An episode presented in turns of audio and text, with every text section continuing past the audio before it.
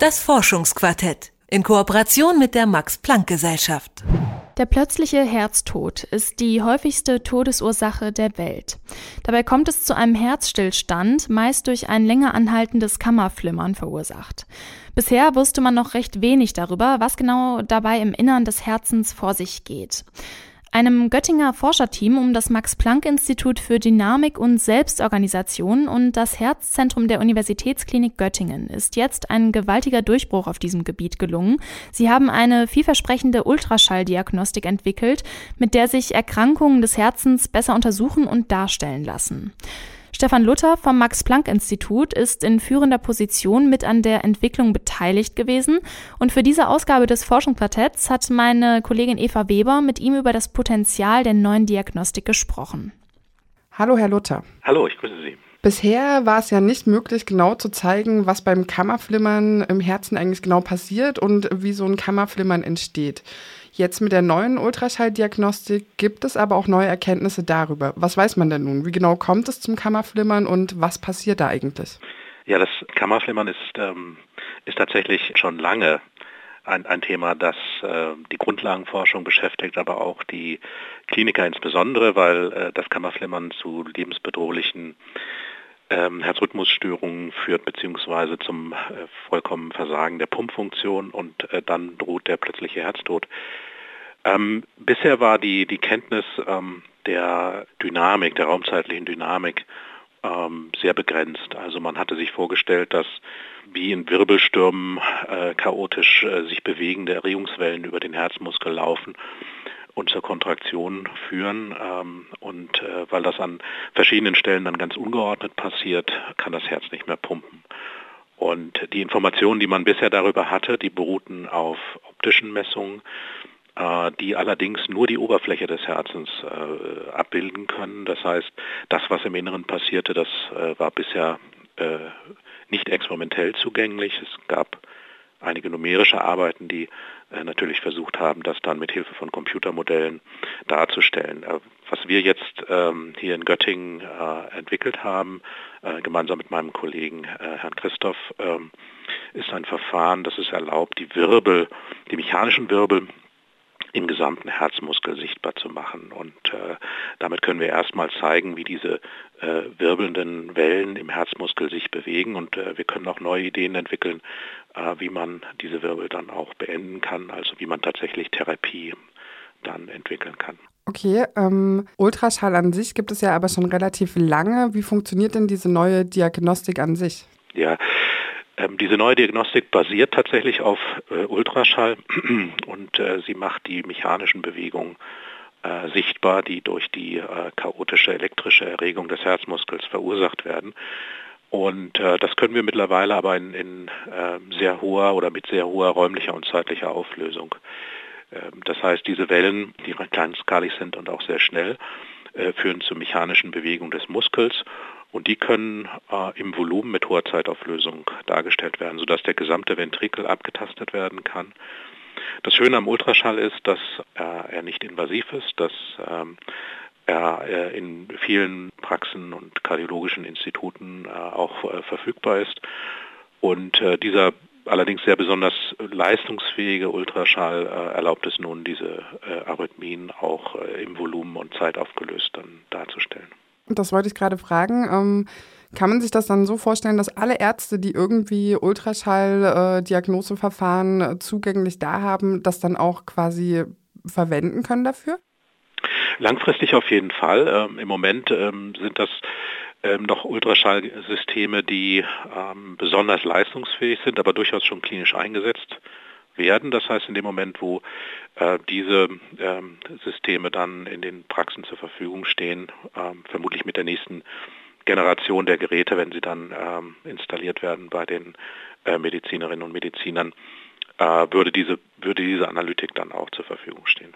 Mhm. Sie hatten es gerade schon angesprochen, dass ähm, damit auch neue Behandlungsmöglichkeiten äh, sich ergeben. Wie kann man sich das denn genau vorstellen? Also zum einen, wie kann man sich das bildhaft vorstellen, dass man jetzt quasi so eine 3D-Optik davon hat und wie kann man davon dann quasi eine bessere Behandlung ableiten? Ja, ähm, es, ist, es ist hier so, dass ähm, wir die, äh, die Krankheit, also hier das, das, das Kammerflimmern, wirklich verstehen müssen. Also äh, man muss verstehen, wie die Wellen dort entstehen, wie sie sich bewegen und äh, durch welche ähm, Faktoren sie auch beeinflusst werden in ihrer Bewegung. Und ähm, die Bildgebung erlaubt es uns nun, das äh, erstmals wirklich systematisch zu tun am, äh, am Experiment, aber dann auch äh, beim Patienten. Und die Idee ist, ähm, dass man nach Wegen sucht, äh, Kammerflimmern schonend äh, zu behandeln. Die derzeit einzige äh, Möglichkeit ist die Anwendung eines hochenergetischen elektrischen Schocks. Der führt dazu, dass das gesamte Myokard äh, erregt wird und äh, dann kann es für einen Moment keine Wellen mehr ausbreiten und so kommt dieses gefährliche Kammerflimmern äh, zu einem Ende. Das hat aber erhebliche Nebenwirkungen und insofern äh, gibt es schon seit langem Bestrebungen, äh, Kammerflimmern äh, auf schonende und idealerweise schmerzfreie Art und Weise zu beenden. Das Problem ist nur, bevor man das tun kann, muss man wirklich verstehen, was das Kammerflimmern im Kern ist und äh, da war der Zugang sehr eingeschränkt. Auf der Basis der neuen äh, Messtechnik äh, können wir jetzt systematisch Verfahren entwickeln, die mit ganz kleinen Störungen äh, versuchen, diese Wirbel äh, wieder äh, zur Ruhe zu bringen und äh, sie zu beenden. Und ähm, wir haben hierzu auch schon Grundlagenforschung betrieben auf dem Gebiet, aber wir glauben, dass die neue Messtechnik jetzt hier einen ganz besonders großen Fortschritt dann äh, hervorrufen wird, sodass man auf der Basis auch in Zukunft dann neue Verfahren zur schonenden und schmerzfreien Behandlung von Kammerflimmern äh, wird entwickeln können.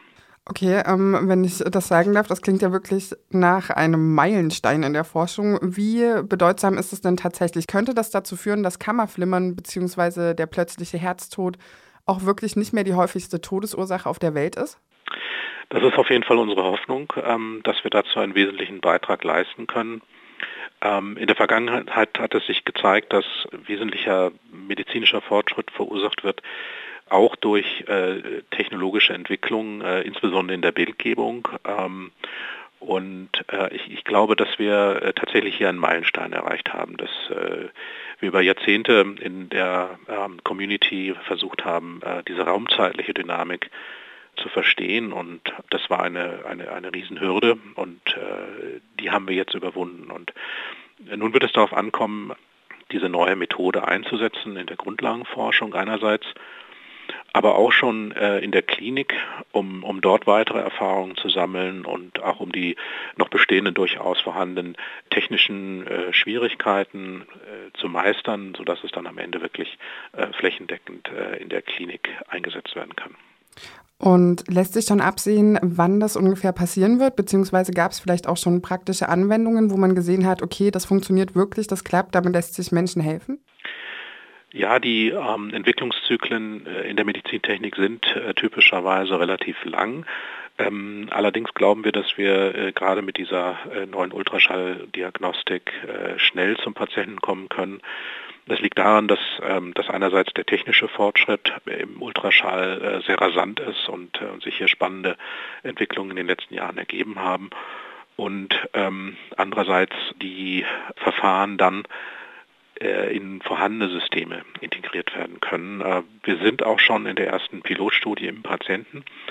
Das heißt, wir können hier relativ bald dann äh, auf die Erfahrungen aus der klinischen Studie bauen und und dann die weitere technische Entwicklung forcieren, sodass ich hoffe, dass wir in wenigen Jahren bereits in der Klinik sein können.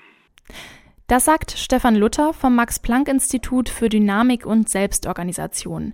Er ist einer der leitenden Forscher, die eine neue Herzrhythmus-Ultraschalldiagnostik entwickelt haben. Über diesen Durchbruch hat meine Kollegin Eva Weber mit ihm gesprochen. Das Forschungsquartett in Kooperation mit der Max-Planck-Gesellschaft.